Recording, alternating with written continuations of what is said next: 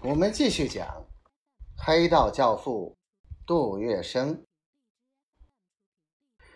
他走到杜月笙跟前，嗲声嗲气地说：“杜先生，刚才茶房来关照，说您府上太太打电话来，有客人在等你，叫你快点回去。”说完，他妩媚的一笑。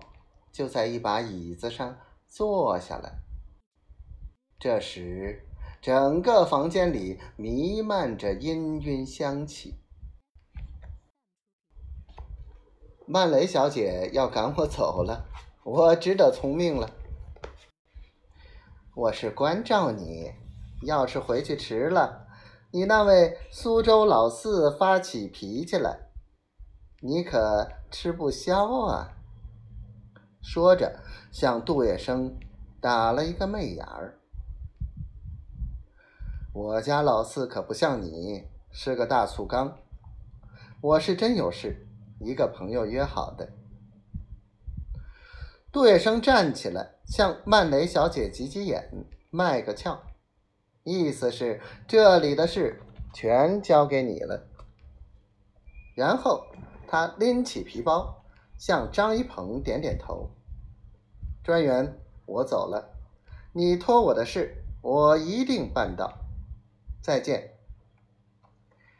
张一鹏站起身，送客到门口，转身轻轻带上房门，弹簧锁啪的一声锁上，再回到双人沙发上。曼雷。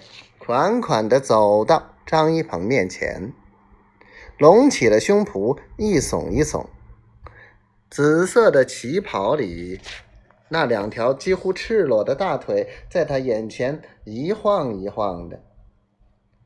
张一鹏眼睛直勾勾的看着他，不由得抬起手要往旗袍上摸，在他的手接近旗袍的瞬间。曼雷屁股一扭，移到了一边。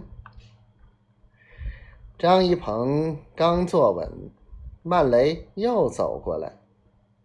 他这次有节奏的摇晃着身子，让胸前那对丰满的乳房一晃一晃的。张一鹏看着曼雷身子有节奏的摇晃。猛地想起昔日那些京城女子，但她们全比不上眼前的曼雷。张一鹏禁不住站了起来，想上前去抓那乳房，曼雷屁股一扭，又躲开了。